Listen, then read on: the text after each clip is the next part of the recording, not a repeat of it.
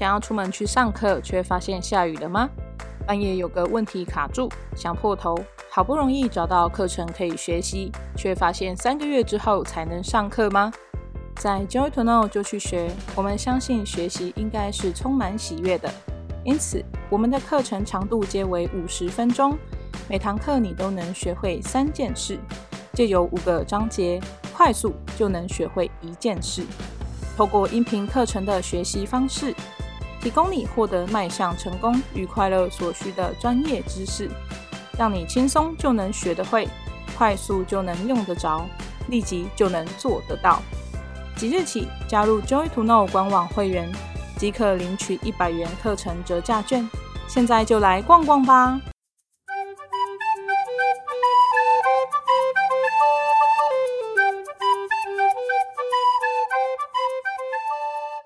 各位 Joy 要播的听众朋友们，大家好，欢迎来到这一集的 Joy 要播。在最近呢，有一部非常热门的韩剧，叫《财阀家的小儿子》。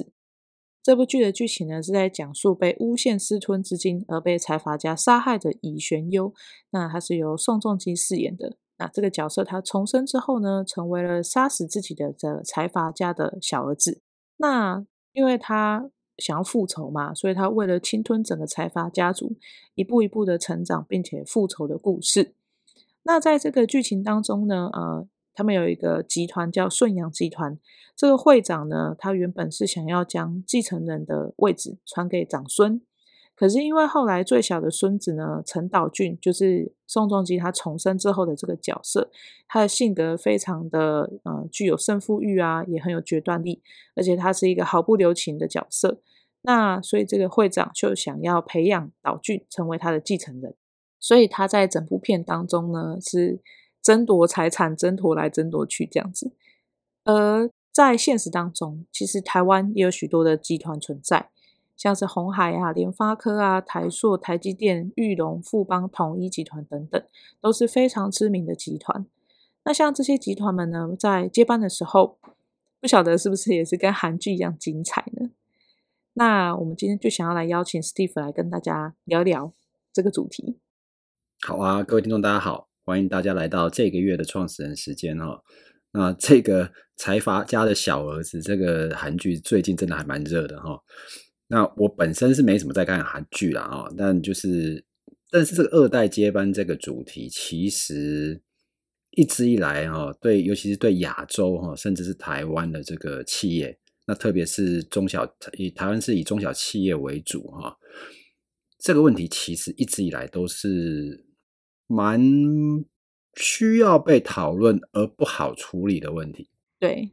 所以呢，今天呢，我们就想说，特别利用这个机会，我们可以来稍微谈一下这个部分，这样。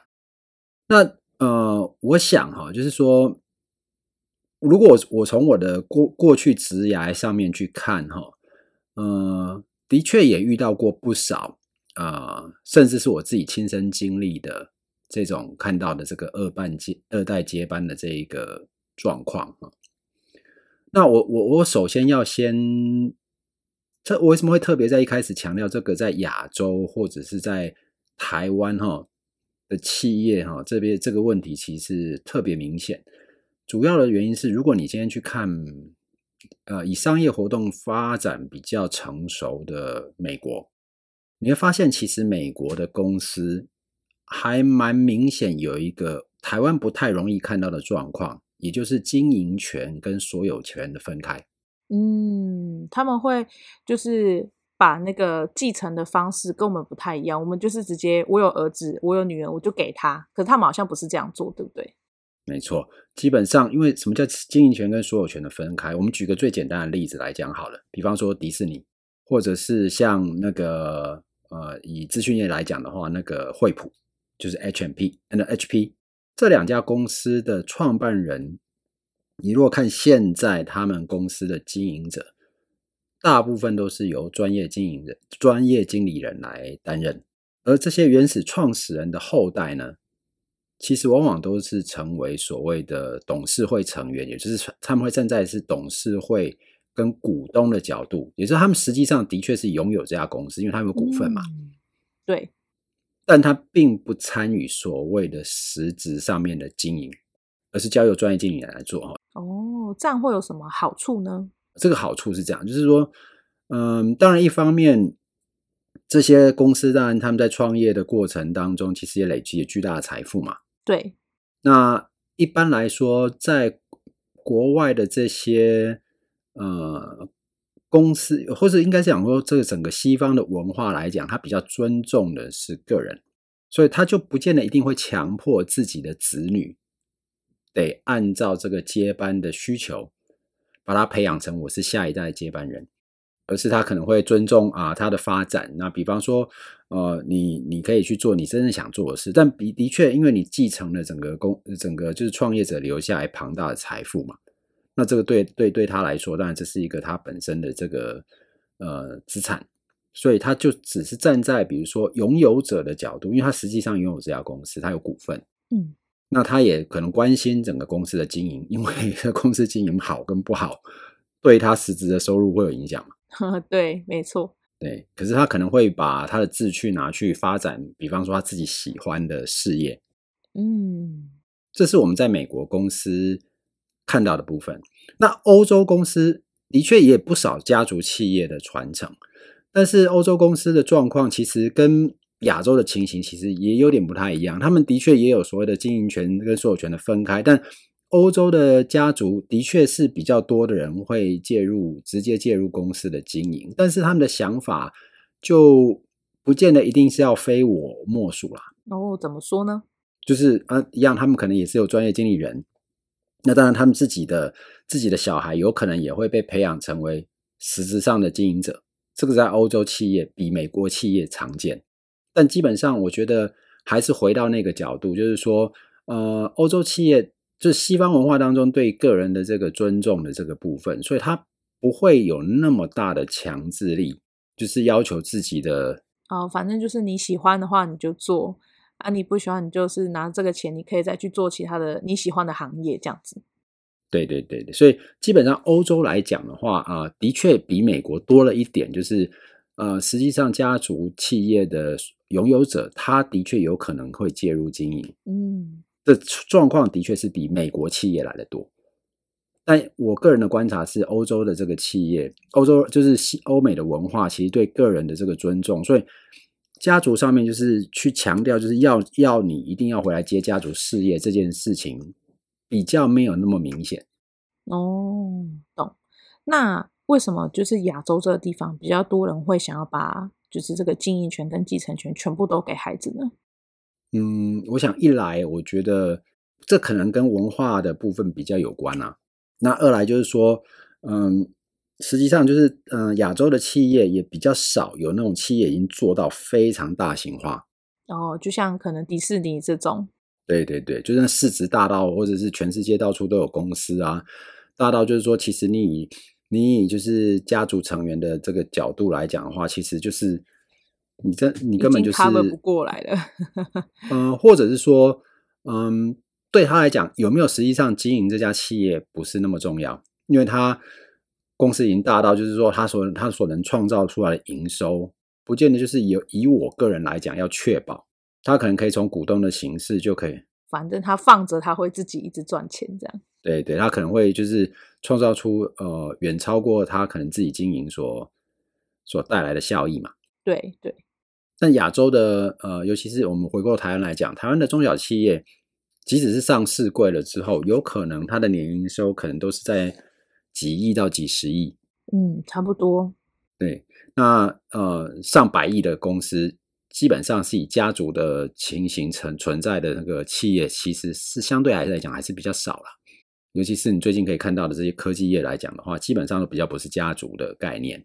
那你说超过千亿的公司在台湾，应该就只有台塑集团，这个是很明显的家族企业的概念嘛？哦，但不是只有他这一家了，但是就很明很明显，就是台塑企业其实就是那个家族企业做到大型化的一个很重要的代表。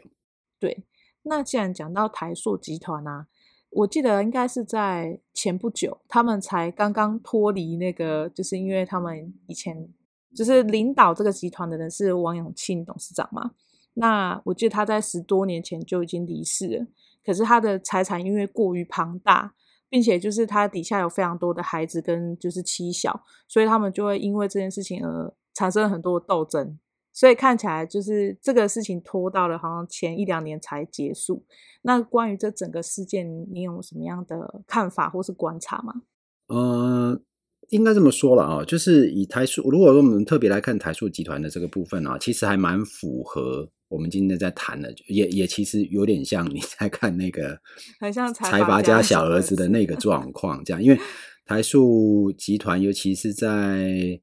哦，最近这就是这这，尤其是最近这十几二十年啊，就是不是只会出现在那个，就是所谓的财经版面。对，有时候还是会会会会有点社会的那种感觉会出现啊。嗯，那事实上，呃，财硕集团其实，在接班这件事情上面，我个人的看法是，其实你知道，就是接班的部分啊，尤其是家族企业在传承的时候，尤其是以台湾这种所谓。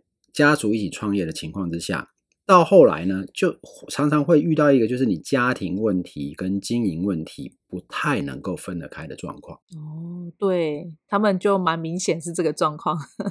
对，那那再加上那个呃，不不管是王永庆先生跟王永赞先生这两位，其实都就是家族枝叶繁茂嘛。对，他们都不是只有一个家庭。对对对对，没错。所以这个的这个的确就是也也也也增加了整个在接班的一个复杂化，这样。嗯，对。那所以这这个这件事情，其实如果你台塑集团最明显的部分，其实台塑集团在一开始的时候，王永庆先生其实本来是想要培养他的，等于是他的长子，也就是啊、呃、后来离开台塑的王文洋先生去接班嘛。对对。那后来因为王文洋先生发生了所谓的这个。呃，婚外情事件，对，他本身也蛮多官司的，然后就他被王，他就被王永庆先生就是就是把他排除在啊、呃、接班的这个梯队之下，这样的之外，这样，那当然也造成了后续你看到最近的一些纷纷扰扰了，就是啊王永庆先生过世之后呢，这家族的这些针对财产的部分的一些争议的问题。啊、哦，所以的确就是家族企业呢。比较容易产生的这个问题，就是你很难把家庭，就是家庭的这个复杂的状况呢，就是有时候会不知不觉，就是会跟企业的经营整个混在一起。这是我们的确在台台湾看到一些家族企业可能会遇到的一个情形。嗯，对。那为什么它这么大的一个集团，它为什么不要像就是国外这样，就是可能有一个呃目的信托的这个方式？就是去让他的财产不要被子女这样子一直诉讼来诉讼去呢？呃，应该是这么说，其实都有信托。其实，其实以这么大的公司的集团这么富，他们创造出来的财富的确都有所谓的家族信托的这个问题。但是因为这个复杂程度已经变成，就是说这个家族的部分就是已经呃，但回过头来讲，就是这个是家庭问题，我们就不多谈了。对。但是因为整个家庭就是。呃，就是第一代创办人在整个呃，尤其是第一代创办人如果很强势的话，哦，因为他本来权力都在手上。对对对，他在接班的过程当中，如果他反而就是以人质的角度更去介入这样的一个状况的时候，其实往往就更容易造成这所谓的潜在的冲突嘛。嗯，对，没错。啊，那如果说你家庭的状况又更复杂。比方说，你可能有超过一个以上的家庭，对对对，那那那那这些所谓的子女们之间，可能也会为了这个所谓的就是继承权啊等等啊，或是未来财产的这个分配上面，就很容易产生呃，因为家庭的关系而而造成的这种彼此之间的这种争议嘛。对，所以其实有一个重点，刚刚你有提到，就是说是因为哦。呃我们是很大的企业，然后所以这个领导的人他的握有强权，那他说了什么大家都要听，所以才会有这样的问题。那如果我们的企业没有很大，没有像台塑这么大，可能只是一般的中小企业，然后可能几千万之类或几百万的收入，那像这样的小企业也有可能发生这样的状况吗？哦，我觉得会啊，因为这毕竟是人性嘛。对，大家为了钱这样。没错。那呃，辞人不见也是为了钱啊，有的可能就是还是有一些其他的因素存在哈。嗯嗯。但我们觉得今天我们就是关于家庭这个问题，我们不谈，因为这毕竟是人家的私事嘛啊。只是我们回过头来看哈，如果你仔细去看所谓的呃接班这件事情，说实在的，我们第一个谈到的是传承嘛。对，不管是技术或者是经营权这些。对，但传承其实这两个字，我觉得我觉得中文其实蛮有意思的哦。就像我们上次在谈到危机一样，传承其实是两个概念，一个是传，传代表什么？第一代传给第二代；一个是承，是第二代去接第一代。对对，所以从这个角度来讲的话，如果我们去看哦，传承这件事情有可能会有四种不一样的变化。对，就是两方是不同的角度。第一个，我想教。下面也想接，这是这最理想嘛，对不对？这最理想。那通常这样子的一个状这部分的话，问题会比较小。嗯，这很好，这最棒了。第二个部分是我想教，下面不想接。哦，这蛮有可能的哦，因为可能他就是不想要接，他就觉得这个事业不是他的所爱，这样。没错。那另外呢，第三种状况是我想接，上面不想教。这个其实还蛮蛮常发生在所谓的第一代创业者身上，尤其是在以华人文化为主的，或者是啊亚洲文化为主的。你要知道，就是那种所谓的你还不行，你需要时间磨练。嗯，或者就是我已经交给你了，但我还是不放心，会一直频繁出现在公司。对对对，所以呢，我想接，但是上面不想交。对，那第四种就是我也不想交啊，下面也不想接。嗯，这个可能比较少，但还是会存在蛮多的问题哈。因为如果他不接，嗯、然后我也不交，那如果这个第一代已经离开了，或是他身体没有办法再继续经营下去的话，这公司的员工该怎么办？对，所以在这情况之下呢，嗯，你就会发现，就是说，如果说如果说你以接班的角度来讲的话，大概不脱这四种状况了。对，那一般我们如果从这角度去看，接班状况相对顺利的公司。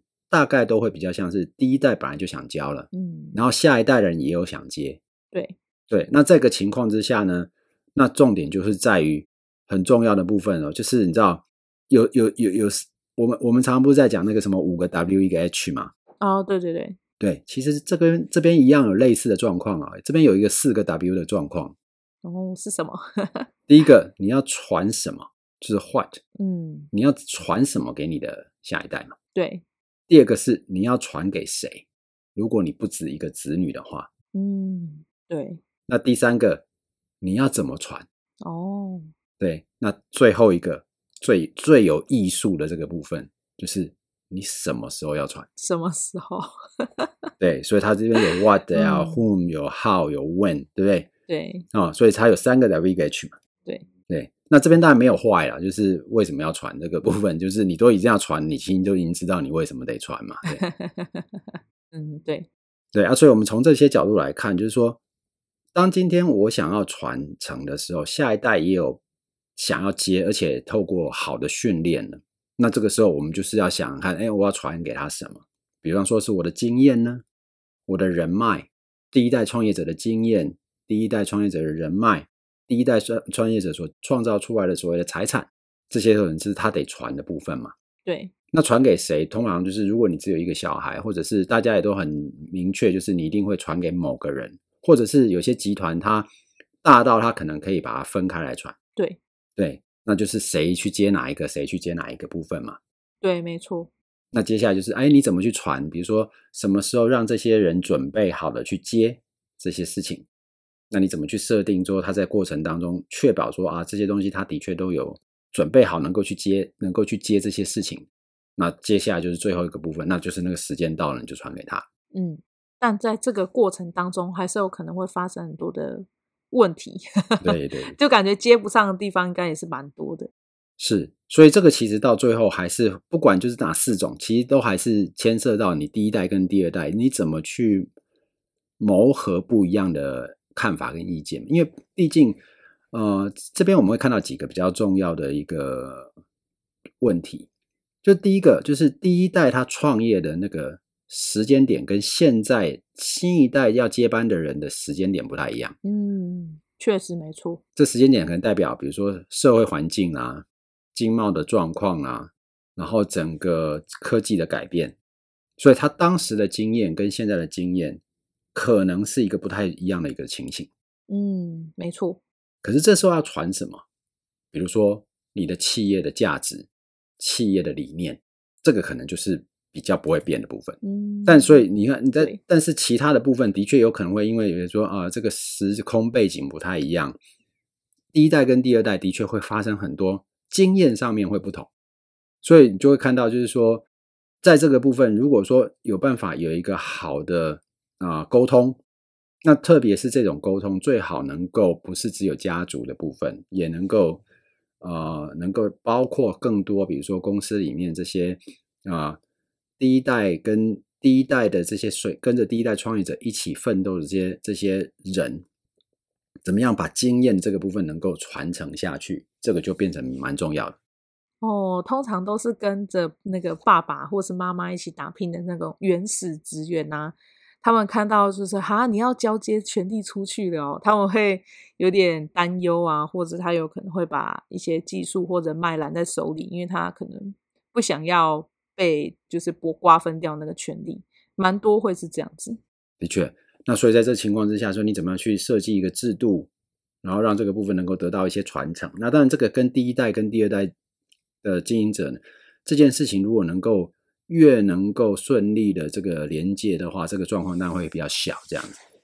嗯，没错。所以这个的确容易看到这个状况。那因为，然后再来就是彼此你在创业的时候，你所需要的那个特质，跟你已经发展到大型化之后需要经营的特质的状况也会不太一样。哦，因为有些人他在接班的时候，他会想要大兴土木一番。就是哦，我终于可以来做点什么了的时候，我要让人家看得起我，然后他就什么都改，就会导致整个企业就是其实他已经步入轨道了，但因为他乱改、乱改、乱改之后就毁了这样子。没错，所以这个传承就很重要了。对，那因为就是我们刚才提到，就是说他今天整个就是创业的时候，我可能是偏手知足，我什么都没有，所以我什么事情都得自己来。第一代创业者很容易养成这样的习惯，对。那到了所谓的第二代大型化之后，他可能要把它扩大化的时候，他人会变多，制度得建立起来。你就常常会看到，可能第一代创业者会质疑第二代的这个创呃的那个所谓的接班人说，干嘛要这么麻烦？这个不是这样做就好了吗？你为什么要弄那么多这些管理制度等等？嗯。对，或者为什么要花钱啊？为什么要买那么多设备啊？为什么要找这么多人啊之类的？这样。对，所以他看不到可能公司其实应该要朝向制度化、大型化的这个方向。对。那如果这个中间又没有一个比较好的沟通的话，就很容易出现一些问题。嗯，没错，就是长辈会觉得你有什么这么讲不听这样。但我们如果从反过来的这个角度来看的情况之下。二代常会觉得啊，这个东西我只要交给别人做就好了，这个东西我要弄给别人做就好了。制度就是做这个制度。可是如果说这个制度它在设立的时候，二代接班，如果他并没有从基层做起来的经验的时候，他就往往很多的时候会只是复制。比方说他在国外所受到的教育啦，或者是他学校学到的东西，就是希望能够把它整个复制过来，因为那是他过去的经验。嗯，可是他不一定适用，对不对？对，他是并没有实际上就是在这个从基层做起来的时候，他不太确定，就是说，哦，很多时候可能得因地制宜，原则没有错，管理需要建立，但是因为每家公司所处的状况其实不太一样，所以你得做一些些务实的调整。嗯，没错。所以这个就是二代跟一代有时候常在这事情上面很容易产生就是意见分歧的地方。嗯，对，而且就是如果站在二代的角度。他可能也会觉得说啊，你过去的那个规定太死板，那我们现在年轻人都怎么做？然后在这样的状况下，也有可能就是，即使过去已经有一个旧有的制度了，但是因为我现在新来的这个这个二代想接班的嘛，他就会发现，他就觉得说，嗯，我觉得这个太不好用了，过时了，或怎么样？我觉得我现在这个方法比较好，然后他就用我是老板的角度，然后很强硬的放在员工身上，其实员工也会。反弹，因为他们已经习惯这个模式了。现在突然来一个这个，就会觉得很不不愉快，这样子。没有错，所以在这个情况之下呢，这个所谓的彼此之间的这个沟通跟磨合，那你怎么样去创造一个你又可以与必分具呃，你可以创造出一个就是双方彼此有办法沟通的这个场合是非常重要的。那除了这个之外，还会有哪些在接班上遇到的状况？呃，除了这些东东西之外，让我们看到这个是基本上就是你也有想要接，对方也有想要，你有想要传，对方也想要接的这种情况之下，我们就看到我们需要的指示部分，就是说啊，比方说你一个适当的一个计划啦，你要真正传承的东西啊、是啊、核心的价值啦，那你可以因地制宜，让双方彼此不一样的这个想法。可以沟通啦，那当然就是经营者的部分，可能可以，比如说把这个沟通可以扩大到，比如说是经营的团队，那这样可以多少可以解决这个问题，那或者是让这个问题会比较过程当中会比较平顺。嗯，那可以给我们听众朋友们分享，就是嗯、呃，有真的很顺利的沟通，并且就是家族也很融合，然后呃彼此之间也没有什么接班上面的问题跟争执的企业吗？有这种案例吗？那这种案例其实还蛮多的。说实在的，就是说，呃，因为大部分成功的公司一定都有它成功的条件嘛。对，我这边就有看到几个例子，比方说，呃，台湾有一家非常老牌的这个所谓的呃电线电缆公司的集团，叫做华新丽华。那焦廷彪先生他在创立华新丽华之后，他他也好几个儿子啊，啊，好几个女儿。但华新丽华集团在整个家族的这个，他们第一个就是家庭的整个。本身就是这个这个家庭教育啦，各方面的融洽度都是非常高的。那也有适当的这个接班的一个计划，所以你看的就是华新丽华的旗下，比如说它本业，它也有进入高技啊高考高科技业等等很多的行业，它的各个子女都有各个一片天。那集团的经营各方面也都做得很好，那也没有听到就是说在是。业界也很少听到，就是说有产有产生这个兄弟发生这是彼彼此这种这种争权啊等等的这个状况。那集团的经营非常的稳健，然后慢慢慢慢整个呃各个事业体发展也都很好，所以这个其实是一个相对我觉得是在整个传承的部分，其实有做好蛮好的一个接班的这个状况。对，我觉得这个例子其实就还蛮成功的。对，那在这个例子当中有什么是？假设我可能是想要接班给孩子啊，就要传承给孩子的企业，在这样的案例当中，有没有什么是他可以学习的？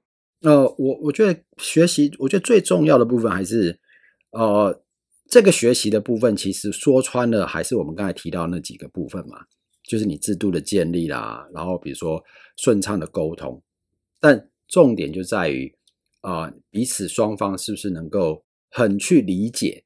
第一个，你就是一定要从可以比较顺畅传承的部分，我觉得就是整个经营者他必须要有所谓的，我这个经营是要长久持续下去的概念。比方说，你看国外有很多的企业都是所谓的百年企业嘛，所以这个百年企业你就势必一定要看到接班的问题，因为你不可能生命让你无限期的延长，可以经营这个企业三百年、五百年。吸血鬼可以，人类没办法。所以在这情况之下，就是说，通常的话，就是如果你可以可以把，就是你经营事业这件事情，可以拉得很长，企业存续的生命是很久的，嗯，你就势必得把接班这件事情考虑进去。那在这个前提之下。这个接班的这个情形，就可能可以拉一个比较远的角度去看，说我该我该什么时候把它接班，把它传出去？是我的小孩子要接呢，还是他没有意愿要接？那没有意愿要接的话，我怎么样在所谓的经营权跟所有权的分割上面，确保家族能够有对这个呃公司实质上面的这个控制，但是把实际上的经营交给干才去去做？那或者是说，哎，我如果子子女的确有接班的这个想法的话，那到底是谁来接什么会比较顺利？那他可能需要哪些训练？这个时候就可能会发生，就是比较长时间，从一个比较长的时间的轴的角度去看的话，这个接班的思维就会比较明确。嗯，我觉得这是一个重点哦。如果他要永续经营这个企业，他不想要。就是在他这一代就结束了的话，的确他要早早早就先把这个接班这件事情都先做好规划，对吧？是，那只是说大部分我们可以看到台湾有一些企业，它能够它会遇到比较大的问题，是比较像是是，我可能没有把这个时间轴想到那么长。对，他是想说我可能接给我儿子就结束了。对，所以我就是他可能想说我的经营就到这个地方。然后，对，他交给小孩子，小孩子可能他又是另外一个另外一个世代，对，可他想的都只有我在经营的这一段期间，嗯，所以就比较容易因为这个样子，他看不到从长远的角度，他要事先做好哪些准备，这样，所以这个其实是一个蛮重要的一个关键。如果你企业可以开始去想到说，我今天是要以长时间要永续的经营的情况之下的话，我自然而然就比较容易去看到接班应该要做什么，跟我可以怎么去做。那当然回到我们刚才提到，就是说你怎么样在这过程当中建立一个制度啦，那你怎么样在沟通的这个，尤其是沟通管道这个顺畅程度啦，那因为这毕竟会牵涉到家庭的问题。那就是你彼此父母子女，这回到就是沟通这个范围嘛。这个沟通范围就不是只是商业上面的沟通，而是人跟人之间的沟通，理念上面的一个沟通。嗯，还有家庭教育，因为其实这是从小你在照顾这个孩子的时候，可能你给他的观念就蛮重要的。如果说他还小的时候，你给他正确的想法、正确的观念，像我的观察是，可能亚洲的父母比较容易会主动替孩子解决问题。所以，当孩子长大的时候，他即使接班的公司，当这个企业发生一些问题的时候，父母还是会想要试图去帮助孩子解决。可是，那这样的话，其实就没有办法完整的接班嘛。那其实也因为这样而产生更多的问题。这个问题的确有这样的一个情形，只是他状况比比较复杂。对，一来当然也有这个想要替儿想要替小孩子处理这个状况。但是另外一个状况是我处理的比你好，对，就是这也代表，就是父母可能对子女不太够信任。嗯，不过就是刚才阿玉仔有提到一个很重要的重点，这个其实有点是文化上面的问题啦，就是说这些小孩子，尤其是台湾的这些呃父母，在创业的过程当中，他可能只是会跟小孩子说：“啊，你就是把书念好了就好了，这个赚钱啊这些事情都都爸爸妈妈来做就好了。”对，所以他们也不了解爸妈在做什么。是，然后变成说，他也让他没有办法，就是从小就养成，哎，我可能对很多事情，我得去负起一些责任啊。对，我得试着自己去想一些解决的方式啊。那我可能需要对这个家庭，或是对家里面这些事情，呃，做出一点贡献啊。那我可能必须要让他从啊、呃、很基础的这些东西开始学起。所以你会看到很多很多可能会有一些状况是啊，我他可能从来也都没有在在整个成长过程当中，他也没有接触到家族的的事情，然后在受教育的过程当中，可能很多也都是送到国外去，然后受很好的教育，所以他的人生经验跟第一代的人生经验是完全不一样，所以这的确就是很容易呃呃产生就是彼此之间观念的不一样。嗯，对，没错。那所以我们说穿了，回过头来讲，其实沟通还是这件事情当中一个蛮重要的一个环节啦。那既然沟通这么重要，可是还是会一直有，就是我们可能很想要讲啊，很想要把心里面的话表达出来，但往往就是会在越说就越容易犯错嘛。那如果说可能不管是他是很大型的企业的呃要接班，或者是他是中小企业要接班，这些人如果呃。可能在听我们广播，有一些可能制造业或服务业或电子业的这个听众朋友们，如果有这项可能沟通或者是在接班上面的问题，那他们应该怎么办？呃，基本上我觉得沟通当然还是需要能够去学习一些沟通该要有的技巧嘛。那这个技巧当然不是只是你因为要为了要接班才去学，因为不管你在接班或者是在个在在在你，就算你只是一个就是企业体里面的一个。呃，做初中阶主管好了，你还是有所谓承上启下的问题嘛？还是要说话？对，你必须要接承接啊、呃，你的上级给你的指令，那你可能会需要接受在这个指令之后，你如何去啊、呃，能够指挥命令或者是鼓舞下下属，能够呃跟你一起协助把这个任务完成。这个部分其实跟你在接班的状况其实是一模一样。所以说实在的，我觉得这。就是这件事情，其实能够学习到良好沟通这件事情的话，其实对你做什么事情都会很有，都都会非常非常有有帮助。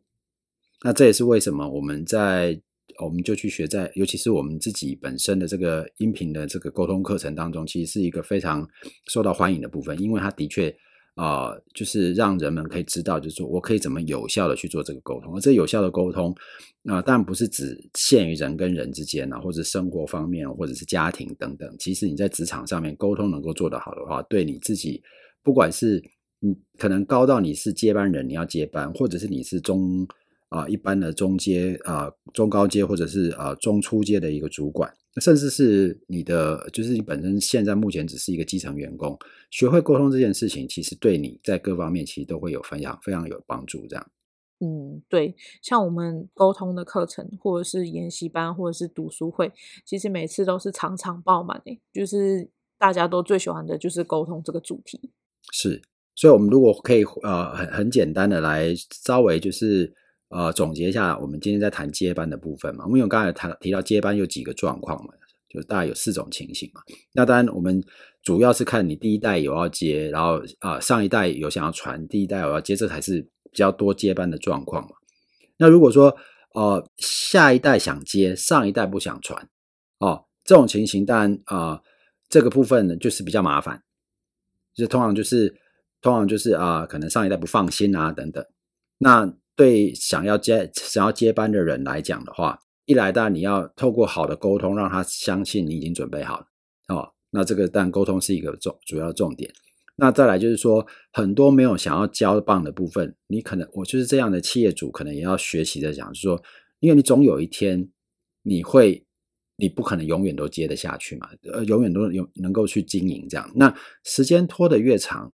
对整个接班的状况来讲的话，你到时候要做要去做接班的这个困难度会越高。好，所以我是觉得就是在这个情况之下，当然企业主本身就是要自己有一个思考。当然你可以决定就是 我都我都不想做啊，然后呃然后然后只能只能到做到我不能做的时候，了不起公司就随便就交出去。那当然如果有这样想法的话，当然这个已经不在我们讨论的范围之内了嘛。啊，那当然这样的二代自己就要就要想办法，就是说那是不是你要自己出去创业呢？还是说有什么样其他的打算这样子？哦，这可能对呃二代接班人，可能他他可能可以有一个这样的一个思量。我可能在啊、这个这个企业我可能接不起来，或者是这个产业我想接，但是没办法接的时候，我或许可能可以考虑利用我自己在这个产业历练的这个机会，我可能自己可以自己创业，成为第一代的创业者。那如果说第一代啊、想交，第二代不想接，那这个时候呢，可能就得考虑去。啊、呃，所谓的这个经营权，怎么样去呃做经营权跟所谓的所有权的好的一个分割？那既然你的下一代并不想接班嘛，那但是公司还是你的嘛，对，那你怎么样透过就是整个呃股权的设计啦，或者是透过董事会啦等等，让经营权跟所有权可以做个分开，然后培养所谓的专业经理人，从公司现在目前的呃人才当中呢，去培育出哎有些人可以适合接班的，那他就是所谓的专业经理人。就慢慢的所谓去做这个股权跟这个呃，就是所所有权跟经营权的这个分割，这个就是可能就是第一代创业者要去思考的部分。那第二代的如果他不想接的话，那 这个当然就没有什么其他的问题，这样，或者是你只是想单纯做你自己有兴趣的事情，这样。所以我们就很简单的把这四个状况，那另外就是说，第一代不想接，不想第一代不想传，第二代也不想接，那自然就没所谓接班的问题。那这个企业就是变成说，到最后就是，如果你真的做不下去的时候，这个企业该怎么办？那那那那个到那个就是第一代的创业者要去就要去思考跟烦恼的问题啦。我觉得今天的广播呢，Steve 跟我们分享了四种就是企业二代在接班的时候会产生的状况。那相信呢，听众朋友们呢，可以运用这些资料，在自己的企业传承的时候，可以更加得心应手。那如果说在实际应用上面还是有一些问题，不管是沟通问题或是制度建立的问题，其实都可以跟我们 Joy to Know 就去学联系。那也可以到 Steve 的脸书的粉丝专页上面呢去留言去咨询 Steve。那相信呢，如果你平常透过这些咨询和学习呢，也可以就是提升自己的能力，然后解决更多的问题。没有错，那就是我这边还是。特别在提到，就是说，基本上虽然我们谈的是接班的部分，但其实这个原则其实适用在，比方说，主管你怎么培训你的下属，到有一天，因为每个主管都有可能还会再升职嘛。对对。那你升职的前提就是这工作得交出来。对。那所以你会被升职，就是你的、你的、你的上司也会对你有所谓的培训的计划。那我们对我们的下属也该有培训计划。嗯，对。那今天我们在提到算是接班，但是站在部门或站在所谓的啊、呃、主管啊，或者是要升职或者要培就要提升你的下属的时候，这个是原则，其实也适用。对，没错。其实阿玉自己本身听到这个内容的时候，我也觉得就是很符合我自己的工作。有时候我可能想要给下属一件事情，请他要做的时候，诶，我也其实也是要思考他要不要接受嘛，也是要在沟通上面进行一些磨合，这样子。所以那个三个 W 一个 H 的原则就很重要了。比方说我们要传什么哦，那个就是那个事情本身的内容，对不对？对对。那我们要传给谁？比如说这个公司，这个这个我想要让谁来接任我的职务，或者是我想要让谁来做这个工作，所以谁比较适合？所以这个谁也很重要，对，那对，怎么样让他能够接得起来？如何让他能够接得起来？这个 H，那最后是我什么时候能够正式的做交棒？嗯，对。所以这个其实一样适用在我们整个职涯的发展上面。如果你今天只是一个呃公司的员工，你并不是所谓的二代，但不管你是不是二代，你会希望你在职涯上面有自己的发展。对，没错。比如说你会升职，你想要提升你的整个位阶等等，这些都是同样适用的原则。所以即使我们今天在讲二代这个部分，其实还是可以回过头来，呃，用在我们每个人日常的一个工作上面。那重点还是在于你怎么去透过好的沟通，把这些事情透过你的计划，然后把它让上面跟下面都能够知道你想要做的事情。那这个就是沟通的能力。跟沟通的技巧了，没错。好的，那我们今天广播很精彩，希望我们听众朋友们会喜欢。那如果喜欢我们的节目的话，请记得订阅、按赞以及分享。那有任何资讯想要跟我们联系，也可以在这个广播的下方留言，让我们知道。那我们下集见喽，拜拜，拜拜。